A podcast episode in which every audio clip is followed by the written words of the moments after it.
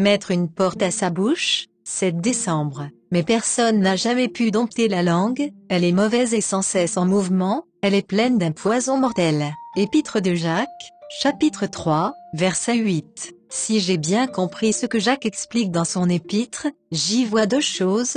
Premièrement une invitation à prendre le contrôle de notre langue mais aussi un constat que dans le corps, qui est une image de l'Église, il est impossible de dompter le feu embrasant que peut entraîner la langue, nous avons bien compris qu'il s'agit de la médisance, donc la solution doit être ailleurs. Pour nous-mêmes, il dit au verset 2 que si nous arrivons à ne plus commettre d'erreur dans ce que nous disons, nous sommes parfaits et remplis du fruit de l'esprit qu'est la maîtrise de soi. David disait déjà, Seigneur, surveille la porte de mes lèvres, psaume 141, 3 donc par la prière, L'aide de Dieu et la maîtrise de soi par le fruit de l'esprit, il doit être tout à fait possible de limiter la casse engendrée par nos paroles. Mais dans l'Église, corps du Christ, nous savons combien cette langue a été responsable de malédiction, de division, de meurtre et de querelle. Ceci est normal vu qu'elle est directement inspirée par l'enfer, lire Jacques 3 verset 6. Ceci est un avertissement très sérieux pour ceux qui se laissent utiliser de cette manière.